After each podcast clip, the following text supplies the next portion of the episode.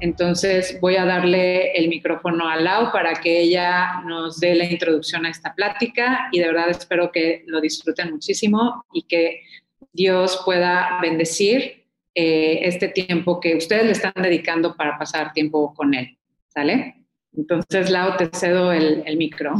Gracias, Gwen, gracias. Gracias a todas por estar conectadas. Me da muchísimo gusto ver rostros jóvenes porque una de las cosas que habíamos tenido en nuestro corazón era justamente poder tener eh, también eh, contacto con gente joven, muchachas solteras, jovencitas, que realmente están en la mejor oportunidad de aprender. Dicen que el consejo es mucho más útil antes de necesitarlo, porque ya cuando lo necesitas a lo mejor ya tienes la duda de si lo aplicas o no, pero cuando lo recibes antes, realmente puedes planear las cosas mejor y es una mejor oportunidad de que recibas la bendición de Dios. Así es de que gracias a Dios por las jovencitas que están conectadas, me da muchísimo gusto verlas, algunas las conozco, algunas no, pero qué gusto que nos podamos conectar por este medio.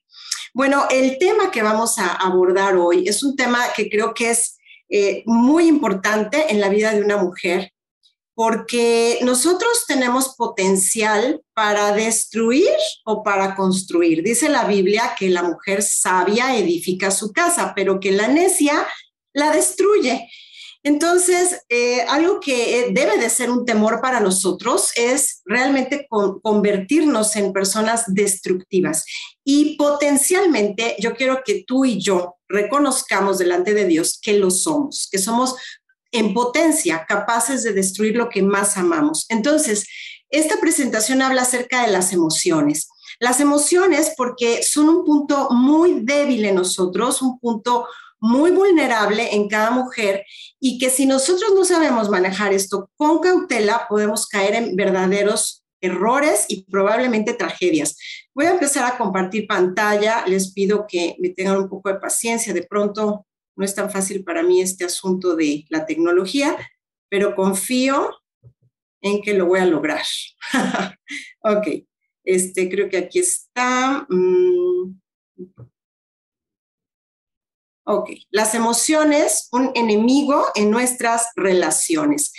Eh, antes que nada, quisiera que entendiéramos que lo más valioso de la vida son las relaciones, o sea, las relaciones que tú estableces bueno, cuando eres joven, con tus padres, con tus hermanos, con tu, ya cuando te casas con tu esposo, con tus hijos, con tus amigas, con tus amigos, estamos rodeados de relaciones y el chiste de la vida son las relaciones. No sería nada igual si tú y yo viviéramos completamente aisladas. Pero sin embargo, las emociones pueden realmente ser un gran peligro. Fíjate que cuando la Biblia nos habla de emociones, nos habla básicamente del corazón. La Biblia le asigna al corazón como ese lugar en donde se desarrolla todo tipo de emociones y todo tipo de decisiones importantes. De hecho, cuando Dios refiere el corazón, está hablando como del centro de nuestra voluntad. Entonces, el corazón en la Biblia es un tema importante y el corazón puede ser alterado por las emociones. Yo no sé si ustedes sepan, pero muchas de las enfermedades que, hoy vivimos tienen que ver con un mal manejo de las emociones que producen tarde que temprano incluso enfermedad. Entonces, ¿qué nos dice la Biblia del corazón? Nos dice cosas muy claras y muy importantes. Dice que es engañoso. Dice, engañoso es el corazón y perverso. ¿Quién lo conocerá? Entonces, hay tres elementos aquí súper importantes. Es engañoso, es decir, no es confiable, es perverso, es decir, que te puede dañar, y es difícil de conocer, es decir, incierto. Yo creo que no es difícil entender estas verdades porque nos conocemos y sabemos que esto es verdad. Vayamos paso por paso. ¿Por qué es engañoso? Mira lo que dice la palabra de Dios. Dice, y no miréis en pos de vuestro corazón y de vuestros ojos, en pos de los cuales os prostituyáis. Te lo voy a poner en un lenguaje actual. Lo que trata de decirnos este versículo es, no tomes decisiones en tu vida importantes con base a lo que sientes y lo que percibes. O sea, en pos de vuestro corazón, lo que sientes, y de vuestros ojos, lo que percibes. Tú y yo estamos acostumbrados a oír constantemente, mira, decide según tu corazón, sigue a tu corazón, ¿verdad? O sea, ¿cuántas veces no escuchamos esta invitación, lo que tu corazón te guíe? Pero lo que estamos aprendiendo en la palabra de Dios es que el corazón no es confiable, es de hecho engañoso. Entonces, primer punto, engañoso. Segundo punto, perverso. Ay, a lo mejor vas a decirme, oye, Laura, no, tú no me conoces, ¿cómo me dices que mi corazón es perverso? Pero tristemente, como tenemos una naturaleza pecaminosa, eh, tú y yo tenemos un ingrediente en nuestras vidas que se llama egoísmo. Y el egoísmo realmente corrompe nuestro corazón. Es decir, nos lleva a tomar acciones que creemos que son a nuestro favor, pero que tarde que temprano se vuelven en nuestra contra. Algo que tenemos que entender es que el corazón está ligado a nuestra mente. Fíjate cómo en este versículo Dios está hilando el concepto mente con el concepto corazón. Dice, y vio Dios que la maldad de los hombres era mucha en la tierra y que todo designio de los pensamientos del corazón de ellos era de continuo solamente el mal. Entonces nos está enfatizando que el corazón ciertamente es perverso, pero fíjate cómo dice pensamientos del corazón, como que en el corazón hay pensamientos. Y es que lo que ocurre es que tus emociones condicionan tus pensamientos. Si tú, por ejemplo, sientes rabia, ira, tus pensamientos pueden ser completamente distorsionados hacia otra persona. Tú te enojas y empiezas a percibir y a pensar del otro de una manera diferente. Entonces, nuestras emociones se conectan con nuestra mente y generan pensamientos, de la misma manera que al revés, también tus pensamientos pueden influir tus emociones. Finalmente, nuestro corazón es difícil. ¿Quién lo conocerá? Nunca te ha pasado que dices, ni yo me entiendo, ¿no? Bueno, a mí me pasa seguido. Digo, ay Dios mío, ni yo me entiendo. Pues sí, es que a veces es difícil entender nuestro propio corazón. Las mujeres, por ejemplo, pasamos por altas y bajas hormonales, ¿verdad? Y de repente no sabemos ni por qué, pero nos sentimos irritables o nos sentimos este, down, ¿no? Este, medios deprimidas eh, y no sabemos qué es lo que nos pasa. Bueno, la Biblia dice, ¿quién puede comprender el corazón? Es difícil de comprender. Realmente, el único que puede verdaderamente comprender lo que hay en tu corazón es Él, el Señor. Por eso dice, yo, el Señor, sondeo el corazón y examino los pensamientos. Qué maravilla que haya alguien que sí te entienda, ¿no? Porque a veces es bien difícil lograr que alguien te entienda. O sea, hay gente que es bien empática, ¿no? Que puedes platicar con ella y te dice, sí, sí, yo también he pasado por eso. Pero hay veces que de plano dices, híjole, pareciera como que en esto sí estoy sola, ¿no? Y bueno, Dios te entiende. Dios sondea el corazón y examina los pensamientos. Pero ciertamente nuestro corazón es difícil. Pareciera como que las emociones entonces son medias malas. Y no, no es que sean malas. Dios nos hizo con emociones y las emociones tienen un propósito. Es decir, las puso Dios porque son necesarias. ¿Y por qué serían necesarias? Fíjate cómo dice también Jesús, amarás al Señor tu Dios con todo tu corazón, con toda tu alma, con toda tu mente. Cuando Dios nos invita a una relación con Él, Dios quiere que también estén involucradas nuestras emociones sí nuestros pensamientos, sí nuestra voluntad, pero también nuestras emociones. ¿Qué haces cuando alabas a Dios? ¿No? ¿Qué haces cuando estamos cantando, por ejemplo, en ese tiempo de adoración y alabanza en la iglesia? Qué increíble, ¿no? Es un tiempo, bueno, al menos yo lo disfruto muchísimo, porque mis emociones se vierten en Dios. Dios nos diseñó con esta capacidad de desbordar nuestras emociones en gozo, en alabanza, y qué satisfactoria es esa experiencia. O sea, realmente yo pienso que las emociones encaminadas en el lugar correcto son muy satisfactorias. Dios las diseñó para eso, para que tú disfrutes de tu relación con Él y de tu relación con tus semejantes. Pero desafortunadamente, muchas veces no ocurre así. Al contrario, a veces lo que hay en nuestro corazón es todo menos alabanza y bondad y paciencia, si no hay amargura, resentimiento, enojo. Y entonces, como dice este versículo, de la abundancia del corazón, habla la boca. Todo lo que tú sientes, finalmente, brinca hacia afuera a través de las palabras. Verbalizamos lo que sentimos. Hay personas que son muy extrovertidas y que por lo tanto muy fácilmente expresan lo que sienten. Otras personas son muy retraídas y a lo mejor no lo expresan de la misma manera, pero también transmiten con su actitud o su conducta lo que hay en su corazón. Así que finalmente nuestro corazón encuentra una puerta de escape y sabes, a veces esa puerta de escape que es nuestra boca hace mucho, mucho daño. Yo creo que tú, como yo, a lo mejor te arrepientes de algunas palabras que alguna vez has dicho. A lo mejor por lo que dijiste o a lo mejor por cómo lo dijiste, ¿no? O sea, a veces no es lo que dices, sino cómo lo dices. Dice la Biblia, todos nosotros ponemos freno en la boca de los caballos para que nos obedezcan y dirigimos así todo su cuerpo.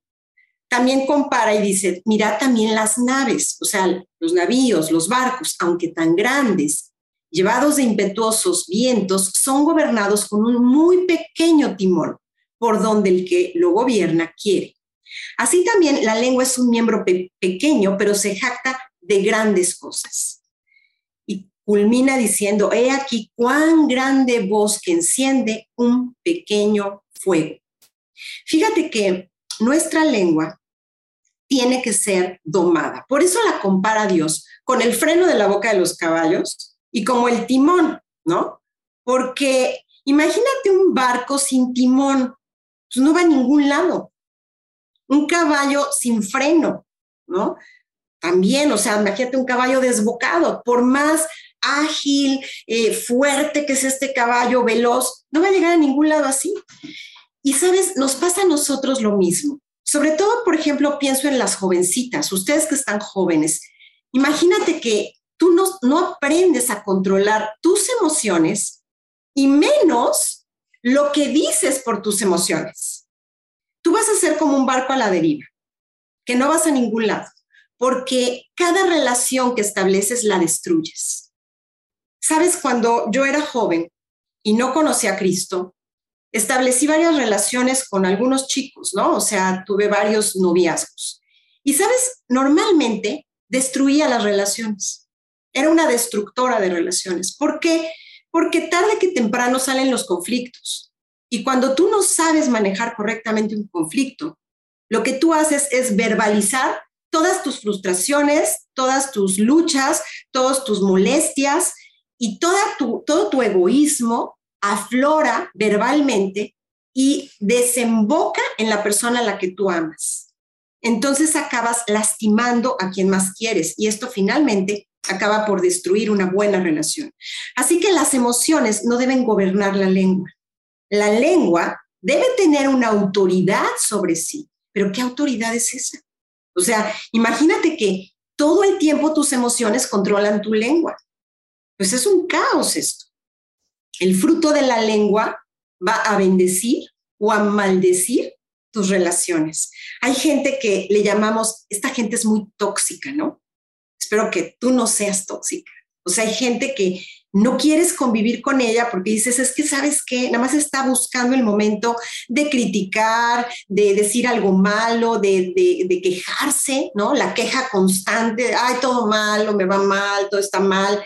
Y realmente no es sino esa, esa falta de control sobre nuestras emociones, porque somos tan emocionales que nuestras emociones pueden afectar todas las áreas de nuestra vida, ¿sí? Tu mente y aún tu voluntad. Fíjate qué tremendo es esto.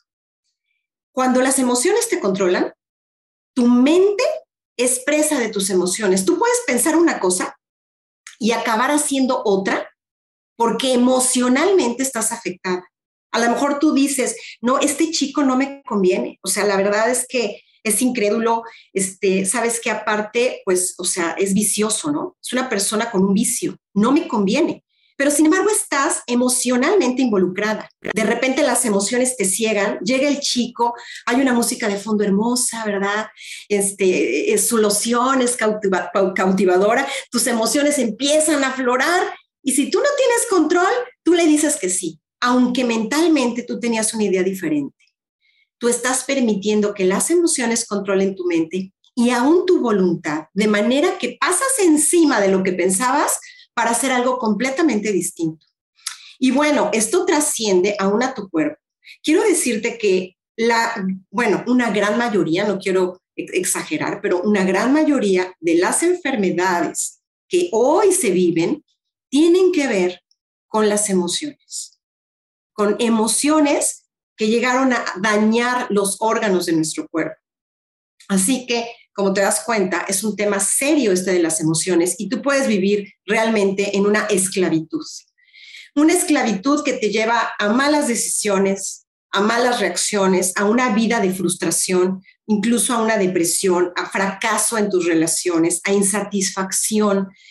Y bueno, todo esto es como, como que se retroalimenta. Si yo vivo en mis emociones y no cambio, eso me lleva a emociones más malas que a su vez retroalimentan mi mente equivocadamente y yo vivo en una vorágine de maldad, de frustración, de insatisfacción y soy ahora sí que la, chica tóxica. Qué tremendo que en una relación, por ejemplo, con tu pareja, tú seas una mujer rencillosa, una mujer em, de esas que, como dicen, cuchillito de palo o como gotera continua, porque no aprendimos a controlar nuestras emociones que finalmente nos llevan a una destrucción. Mira, te voy a compartir seis pasos. Seis pasos que tienen que ver con cómo lograr, ahora sí que emanciparnos, liberarnos de esas emociones que nos hacen tanto daño. Número uno, tenemos que reconocer las emociones pecaminosas como pecado. Dejarnos de rollos, porque luego pasa, ¿no? No, pues sí me enojé, pero pues yo tengo razón. O sea, nos justificamos, ¿no? Es que, ¿sabes qué? O sea, él, él tiene la culpa o mi amiga tiene la culpa por su actitud. Entonces tengo derecho, perdón, tengo derecho a estar enojada. Pero la Biblia nos dice, deja la ira y desecha el enojo. También nos dice que la preocupación está mal. Si tú te entregas a la preocupación y vives todo el tiempo con esa ansiedad de, ay, esto, echando a volar tus pensamientos, pensando, ahora sí que el peor de los casos siempre, tú vas a estar entregada a la preocupación y la Biblia dice que por nada estés preocupada. También te dice, no temas.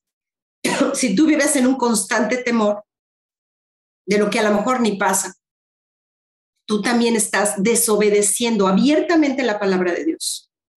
Y fíjate lo que dice este último versículo, todo, todo lo que no proviene de fe es pecado. Wow. O sea, si tú no tienes una actitud de confianza en Dios constante, tú vas a estar constantemente tomando decisiones que se basan no en la voluntad de Dios, sino en tu propio razonamiento, en tu propia lógica y muy probablemente en tus emociones. Entonces, esto es un grave peligro y lo primero que hay que hacer es decir, esto está mal. O sea, no tengo razón para enojarme. Sí, me hicieron enojar, pero puedo tener control sobre mis emociones y decidir obedecer a Dios, no entregándome a la ira. Entonces, o no entregándome a la preocupación, o no entregándome al temor, o a cualquier emoción, amargura, resentimiento, llámale como, como tú quieras. La segunda cosa que tienes que hacer es confesarlo a Dios como un pecado en cuanto lo cometas, porque a veces somos de los que lo dejamos para el ratito, ¿no? O sea, ay, bueno, ahí después le voy a pedir perdón a Dios. No, no, no, o sea, pídele perdón ahorita. O sea, si ahorita tú sabes que estás mal, Señor, perdóname. Nunca olvidaré en una ocasión, yo, yo manejaba muy mal mis relaciones y cuando me comprometí con mi esposo, pues estaba aprendiendo a hacer las cosas de una manera nueva y diferente esta vez estaba de la mano de Dios y ya tenía la, la oportunidad de seguir sobre los caminos de Dios y sobre sus principios. Pero en una situación determinada me enojé. Iba yo furiosa en el carro, ¿verdad? Y bueno, se, suponía que había pasado por mí para ir a un café y pasarla una, pasar una tarde muy linda, pero yo ya estaba amargando la tarde porque estaba muy enojada, ¿no? Entonces me acuerdo perfecto que mientras iba de camino me acordé de estas enseñanzas y dije, no, yo no puedo permitir que mi temperamento sea el aguafiestas de esta tarde. Y dije, Dios, perdóname, así mientras iba de camino, Dios, perdóname, esto está mal. Y cuando lleguemos a la glorieta, íbamos sobre la avenida López Mateos, dije, cuando lleguemos a la glorieta, yo voy a tener otra actitud. Y llegamos a la glorieta y yo cambié mi actitud por completo y pasamos una excelente tarde. Es posible, pero claro, tenemos que acudir al Señor de inmediato. Señor, perdóname, arregla esto en mi vida y ayúdame a cambiar mi actitud. Tercero, pide perdón y perdona, o sea, a tu pareja, no solamente a Dios, sino a tu pareja, a tu amiga, a tu mamá, a tu papá, a tu hermano, o sea, a veces el orgullo se infla tanto en nosotros que nos sentimos incapaces de pedir una disculpa. Ay, no, pero ¿por qué si él tuvo la culpa? Él o ella me hizo enojar. O sea, yo no fui la que empezó, ¿verdad? O sea, yo oigo constantemente esto en los niños en la escuela, ¿no? No, pues yo no empecé. No, no, o sea, no se trata de quién empieza o, o si la otra persona tuvo una responsabilidad. Tú arregla el problema. Si la otra persona quieres seguir en su mal plan, bueno, es un asunto entre esa persona y Dios, pero tu responsabilidad es tú hacer lo correcto. El problema de nosotros es que siempre nos excusamos en el otro para no obedecer a Dios. Y eso solamente es echar tierra, eso solamente es aplazar la victoria, aplazar el gozo, aplazar la vida preciosa que Dios nos promete. Entonces, Cuarto paso, dar gracias. Dar gracias por todo, absolutamente todo, los problemas, las situaciones difíciles, la enfermedad, todo. Cuando tú das gracias, la gratitud cambia tus emociones. ¿Sabes? La queja, lo único que trae a tu corazón es amargura, envidia, codicia. Si tú te estás quejando todo el tiempo, ay, ella tiene, yo no tiene, ¿por qué esto? ¿Por qué aquello? O sea, todas esas cosas que hay en tu corazón solamente te llevan a lo que vimos, perversidad. Y pues no es un buen fruto. Pero cuando tú tienes en tu corazón gratitud, gracias Dios porque mi compañera se sacó 100, aunque yo no me haya sacado el 100, pero gracias Dios por mi 80, porque pude pasar la materia. Gracias Dios porque, porque aunque hoy estoy enferma, todavía estoy aquí con vida, Dios. Gracias Dios porque mi economía no es buena hoy, pero puedo depender de ti, puedo tener gozo con mi relación contigo. Gracias, gracias, cambia tu corazón. Eso te va a dar victoria, créeme. Cinco, pon tus ojos en lo bueno, es decir, en la Biblia. La Biblia es la palabra de Dios. ¿Quieres encontrar de qué manera transformar tus pensamientos? Tienes que poner los pensamientos de Dios. Por lo demás, hermanos, todo lo que es verdadero, la Biblia es lo verdadero, todo lo honesto, todo lo justo, todo lo puro, todo lo amable, todo lo que es de buen nombre, todo lo que es digno de alabanza, si hay virtud alguna, en eso pensar. No en la crítica, no en la queja, no en la calumnia, sino en lo que Dios dice que pongamos atención. Y finalmente, haz de la memorización de la palabra de Dios un hábito en tu vida. Yo no sé cuántas de ustedes memorizan, pero miren, para mí ha sido una bendición eh, el estar siempre ligada a la escuela. Tengo la oportunidad de estar como, tenemos una pequeña escuela con el sistema que ustedes conocen de educación cristiana. Y esto nos ha dado la oportunidad de memorizar la palabra de Dios cada mes. Cada mes los chicos eh, memorizan un pasaje como de 20 versículos. Y bueno, sería muy mala onda de mi parte, ¿verdad? Que los obligara a memorizar 20 versículos al mes y yo no memorizara ninguno, ¿verdad? Entonces, desde que estamos en este proyecto de la escuela, siempre estamos memorizando, memorizando. Y para mí esto ha sido una joya, porque el tener la palabra de Dios en mi corazón es algo que me guarda, que me recuerda las verdades, que me recuerda, no por ahí, no, estoy dando un paso y no, el Señor me amonesta con su palabra porque está ahí. Entonces, cuando tú tienes la palabra ya en tu mente, Dios no tiene problema para traerla en el momento adecuado. Pero si tú no memorizas, si la palabra de Dios está allá en el buró, aislada, ¿verdad? ¿Cómo Dios va a traer? Dice la Biblia que el Espíritu Santo nos recordaría. Pero, ¿qué recuerdo vas a tener de algo que, que no está, ¿verdad? En tu mente. Entonces, si queremos recordar sus palabras en el momento adecuado para responder correctamente, entonces necesitamos memorizar. Que sus pensamientos sustituyan nuestros pensamientos. Para el hombre, todo lo que les he platicado es imposible. O sea, tú y yo no podemos hacer esto. Tú y yo no podemos controlar nuestras emociones, ni nuestra lengua, ni podemos cambiar, ni podemos ser lindas, así bien monas de un día para otro. Ay, qué linda se convirtió mi esposa en un dulce de repente, ¿no? O la niña, la hija, ¿no? Ay, mi hija, ve, dócil de un día para otro. No, no es que tú y yo podamos hacer esto. Tú y yo, de hecho, no podemos. Lo que Dios nos ofrece es hacerlo Él. A través de una promesa maravillosa de la Escritura que dice, os daré corazón nuevo. Qué increíble es la palabra, ¿no? Cómo la Biblia nos va dando muchas pistas de cómo en el corazón hay emociones, el corazón es perverso, el corazón es engañoso y de repente nos dice, te lo cambio, te voy a dar un corazón nuevo, voy a poner dentro de ti mi espíritu. ¿Para qué? Para que seas como yo. Dice, quitaré de vosotros, de vuestra carne, el corazón de piedra y os daré un corazón de carne. Dicho de otra manera, Jesús quiere intercambiar su corazón por el tuyo. Quiere poner un nuevo corazón en ti capaz de tener victoria sobre tus emociones que te van a llevar al fracaso. Recuerda que tus emociones están engañándote siempre. Te van a llevar a tomar decisiones que tú no quieres tomar realmente y te van a llevar por un camino bastante, bastante complicado. Fíjate cómo terminamos esto. He aquí yo estoy a la puerta y llamo. ¿A cuál puerta crees que esté? ¿No has oído esto muchas veces? Que dicen, estoy a la puerta de tu corazón. Te dicen cuando en, en algunas predicaciones tal vez lo hayas oído. Dios está a la puerta de tu corazón. Sí, del corazón, de ese, de ese lugar engañoso, perverso, incierto, que tú no puedes controlar. ¿Y por qué quiere entrar a ese lugar? Porque si tú le permites entrar a Él, Él va a hacer en ti lo que para ti es imposible. Darte, por una parte, la capacidad de tener victoria sobre estas debilidades, por otra parte, la oportunidad de seguirlo a Él y de permitirle a Él que Él te guíe a tomar las decisiones correctas, no aquellas que tu corazón te guíe, sino a aquellas que el que vive en tu corazón te guíe. Qué diferente. La verdad es que mi vida cambió cuando yo recibí a Cristo. Yo seguía a mi malvado corazón siempre. Haz lo que te late el corazón. Y sabes, siguiendo mi corazón, no sé cuántos novios tuve, me da pena, pero tuve varios. Pero con ninguno tuve una relación correcta.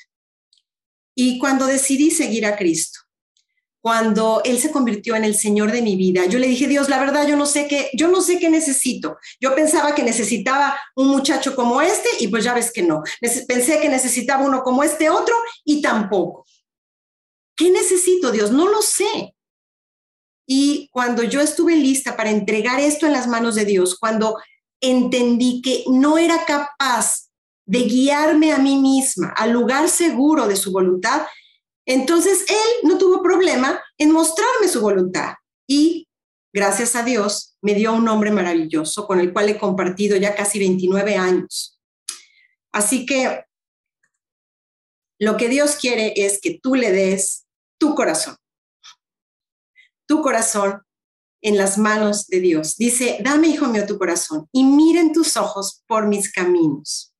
Y termino dice la Biblia que sobre toda cosa guardada, guarda tu corazón, porque de él mana la vida. Y si lo tradujéramos a palabras más cotidianas, podría decir, si en algo tienes que ocuparte, es en cuidar tus emociones y tu corazón, en dónde está puesta tu confianza. Porque si tú lo haces de manera equivocada, lo único que vas a encontrarte es el fracaso. Si quieres la vida, entonces fíjate qué hay en tu corazón. Y si todavía Jesús no está en tu corazón, si todavía no es Dios el dueño de tu corazón, no se lo has dado tu corazón. Entonces, yo te invito a que lo hagas el Señor de tu vida. Fíjate cómo dice, dame, hijo mío, tu corazón, pero no solo eso, miren tus ojos por mis caminos. Esto significa que tú tienes que dejar los tuyos. Eso se llama arrepentimiento. Dejar tus caminos y tomar los caminos que te ofrece Dios. Oye, pero no sé lo que me ofrece Dios. Te garantizo que lo que te ofrece es mejor que lo que tú estás buscando. Mucho mejor. No tengo duda de eso. Pero tú tienes que tomar la decisión de dejar tus caminos. Porque si tú piensas que puedes tener una relación con Dios sobre la base de tus propios caminos, entonces eso no es una verdadera conversión. Para poderte convertir necesitas entregarle tus caminos. Si alguna de ustedes quiere hoy tomar esta decisión, yo no sé si aquí todas ya conocen al Señor, si todas ya recibieron a Jesús en su corazón, pero si hay aquí alguien que aún no lo haya hecho, voy a terminar orando, haciendo una breve oración, pidiéndole a Cristo que entre a vivir a tu corazón. Obviamente yo no puedo tomar tu decisión, yo voy a orar como si fuera yo la que va a recibir a Jesús, pero en realidad solo quiero poner palabras en tu boca para que tú sepas cómo dirigirte a Dios. Pero lo que Dios ve, una vez más, es tu corazón, no tus palabras. Así que con tu corazón pídele, dile, quiero Señor darte mi corazón para que tú pongas en mí tu espíritu y me des un nuevo corazón, un corazón como el que tú quieres. Y ya quiero dejar mis caminos para andar por los tuyos. Voy a orar entonces. Señor, gracias te doy porque me das la oportunidad de estar delante de tu palabra y de entender que mis emociones, mi corazón, no son el indicador correcto de las decisiones que yo debo de tomar. Yo sé que si yo sigo mi corazón probablemente encuentre el fracaso y no quiero perderme en ese fracaso. Por esa razón, sabiendo que también yo merezco el pago de todos mis pecados en el infierno, un infierno que merezco por haber pecado contra ti.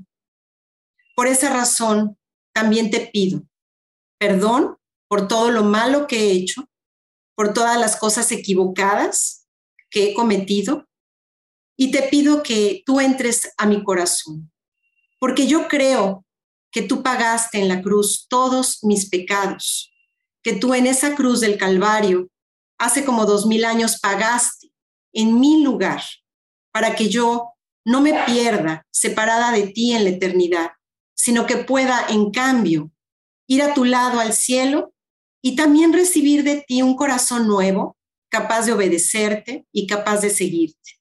Te entrego mi vida, mis planes y mis caminos para desde ahora andar en los tuyos. Y te pido todo esto en el nombre de Jesús. Amén. Bueno, em, solamente quisiera concluir diciéndoles que, pues quizá no ahondé en el hecho de que todos nosotros sin Cristo estamos perdidos, es decir, estamos condenados al infierno porque nuestros pecados es lo que merecen, y que la única manera de acceder al cielo el día que partamos de, este, de, este, de esta tierra eh, es a través de Cristo, a través de su sacrificio en la cruz. Creo que todas ustedes, por lo que veo, las que están conectadas, lo, lo sabían, confío en eso, pero sí creo que es muy importante entender que no puede haber salvación sin un verdadero arrepentimiento y una conciencia de que no nos podemos salvar más que a través del sacrificio de Cristo. Bueno, pues no sé, Gwen, te dejo la palabra. No sé si haya algún comentario, alguna duda.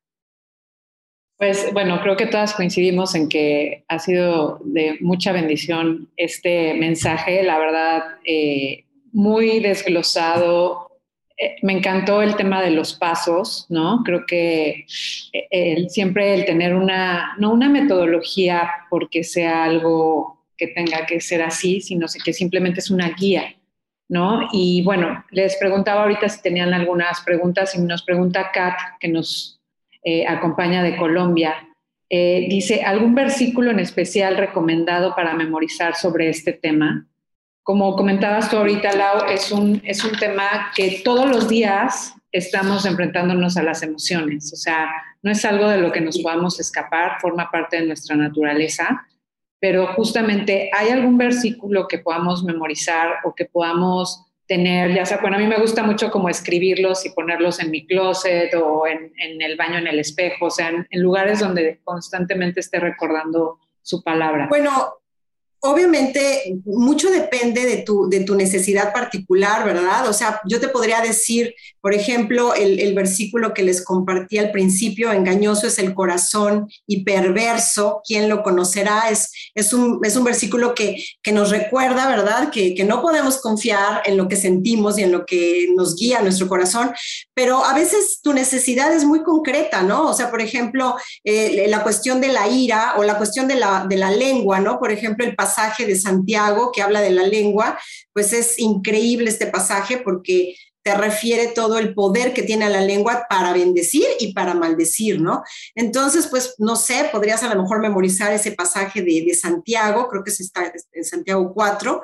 El otro no me acuerdo, Proverbios, ahorita no me acuerdo la, cita exacta del otro que te comenté, pero mucho depende de tu necesidad. Yo lo que siempre hago, bueno, por default me toca memorizar el pasaje de la escuela, pero, pero lo que también hago es que cuando me doy cuenta de que hay algo muy puntual que necesito como que traer, ¿verdad? Pues entonces, tal cual en una tarjetita, ¿verdad? Anoto el versículo, es deja la ira, ¿verdad?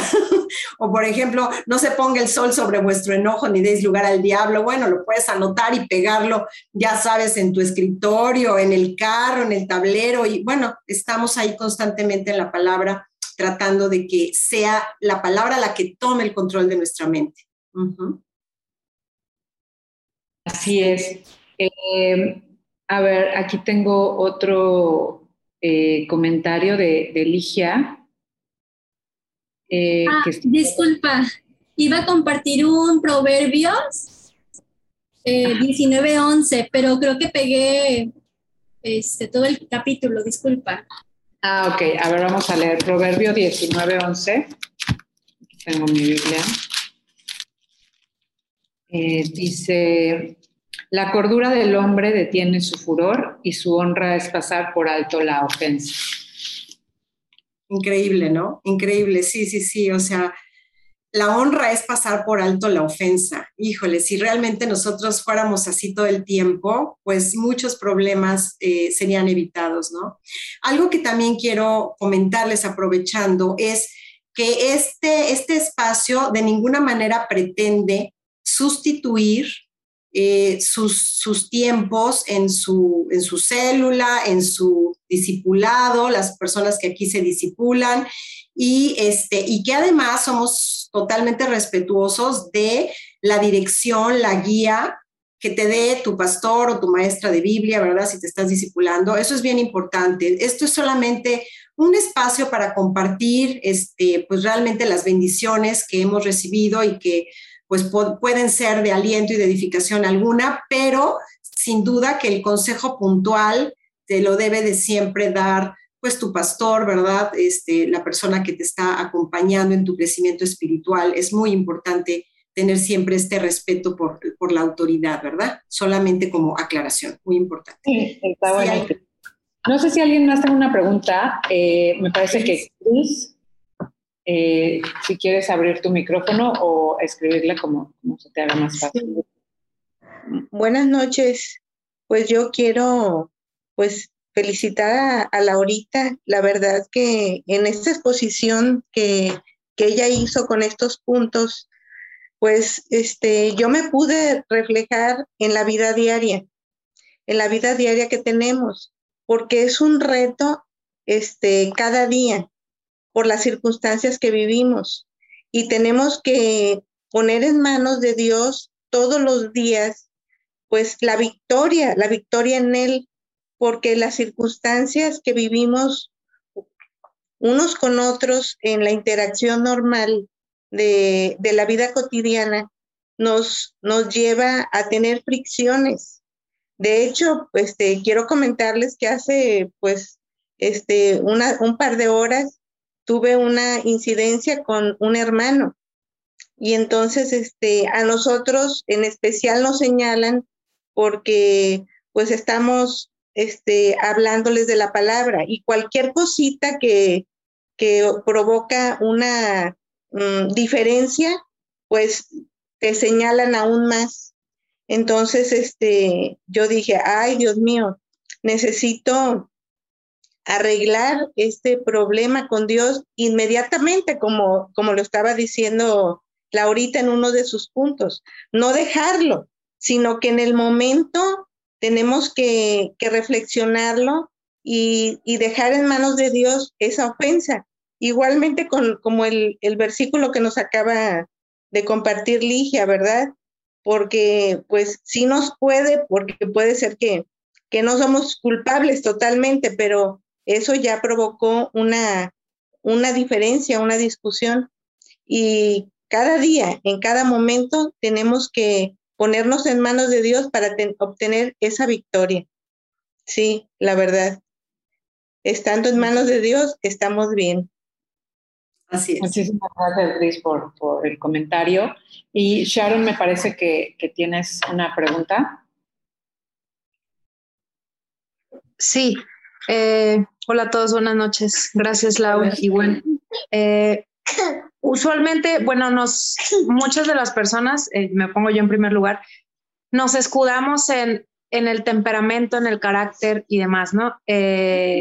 cuando hablamos de, de las explosiones, la lengua sobre todo, entonces, bueno, es que mi carácter es fuerte y, y, suelo hacer así. Entonces, pienso que nos escudamos en eso, ¿no? O, y no necesariamente con la pareja, con los papás, sino simplemente en nuestro, en nuestro día a día, o sea, en nuestros compañeros de trabajo, eh, gente que trabaja con nosotros o para nosotros y demás. Entonces, eh, eso, mi pregunta es, eh, todos los días buscamos pues la victoria, ¿no? El, el de controlarnos a nosotros mismos, pero a veces este, o sea, es muy difícil, la verdad, o sea, sí entiendo. Híjole, quiero controlarme, pero se me sale y le digo y, y, o no o, el típico de no filtras y, y, lo avientas como va entonces todo eso o sea sí llega un momento donde Cristo o sea controla pues no tanto el carácter, ¿no? Porque el carácter en otra plática que, compartiste de niños, Lau, inclusive me quedó clarísimo lo que era carácter y lo que era temperamento, ¿no? Entonces, eh, o sea, sí llega un momento donde llegas a estar tan controlada por Cristo o, o, literal la victoria es, o sea, la ayuda es diaria, o sea, cuando ya tú identificas este, pues es esta naturaleza que tú traes, vaya, que, no todas las personas reaccionan de esta forma. Hay muchas personas, pues, diferente, ¿no? Más dóciles o no sé. Pero, por ejemplo, los que ya sabemos que, como nos dicen, ¿no? Por, por fuera, es como un cerillito, ¿no? Entonces, con cualquier cosa te enciendes y vas. Entonces, sí llega un momento donde Cristo controla eso, o sea... Ok, sí, mira. Sí, entiendo, entiendo perfecto tu pregunta, Sharon. Mira, te, lo, te voy a contestar con un, ejemplo en mi vida. Este, yo, pues también tengo mi temperamento. Yo creo que todas tenemos nuestro temperamento, unas de una manera y otras de otra, ¿no? Pero, pero hay cosas que definitivamente me, me ponen los pelos de punta, como dicen, ¿no? Entonces, este, yo pienso que, por ejemplo, durante mucho tiempo, algunos asuntos los justifiqué. Eh, ¿cómo explicarte? O sea, como que sí decía, no, pues es que sí está mal que yo me enoje, está mal que yo me enoje por esto, pero al fin lo acababa justificando porque decía, bueno, sí está mal, pero también, pues cómo no me voy a enojar si bla, bla, bla, bla, bla. Sí, o sea, de alguna manera era malo, pero no tan malo. O sea, como que yo en un sentido maquillaba un poquito mi pecado. Yo creo que en general las personas que tendemos a este tipo de situaciones, eh, muy en el fondo, a veces reservamos una especie de justificación a lo que estamos haciendo, porque siempre pensamos que hay una, por ejemplo, mira, yo soy una persona que me gusta tener las cosas súper ordenadas, súper limpias. A mí me gusta eso, pero no siempre puedo tener las cosas como quiero. Entonces, como lo correcto es que las cosas estén ordenadas y limpias, o sea, yo no puedo decir, mira, lo padre es desordenado. No, no, no, me han enseñado que lo correcto es lo decente, lo limpio, lo ordenado. Entonces, yo siento que tengo una razón para molestarme porque finalmente estoy defendiendo algo que es correcto. Sin embargo, la palabra de Dios no nos da excusas. Entonces, yo creo que la victoria viene no tanto de un esfuerzo humano que tú y yo hagamos, sino de mantenernos en una intimidad con Dios de tal manera que el pecado nos estorbe demasiado, que seamos muy sensibles al pecado. Eh, yo cuando era incrédula, o sea, era bien mentirosa y la verdad es que mentía y mentía y me valía, ¿no? Cuando recibí a Cristo, mentía y me sentía inmunda, ¿sabes? O sea, como que, no, no, no, o sea, tengo que arreglar esto porque ya no podía yo con eso. Entonces, esta es una batalla diaria. No es, tú no puedes decir, ah, ya tengo la victoria forever, o sea, ya, me olvido. No, no, no. Tú tienes que hacer la entrega todos los días. Tú todos los días tienes que ir con Dios y decirle, Dios, aquí está mi vida. O sea, líbrame de justificarme o de, o de, o de ponerle a mi, a mi actitud una excusa en que yo soy así, en que es justo lo que defiendo, bla, bla, ¿no? Así somos, digo, al menos soy yo, yo así soy. Entonces, eh, cuando enfrentamos el pecado con todas sus letras, pecado, está mal, yo estoy mal, no le voy a echar la culpa a nadie, yo. Entonces es más fácil y entonces tú depender de Dios cada día, o sea, no ayer la victoria, qué padre que la tuviste, pero hoy es un nuevo día, hoy necesito depender de Dios, hoy necesito orar, hoy necesito estar en la palabra.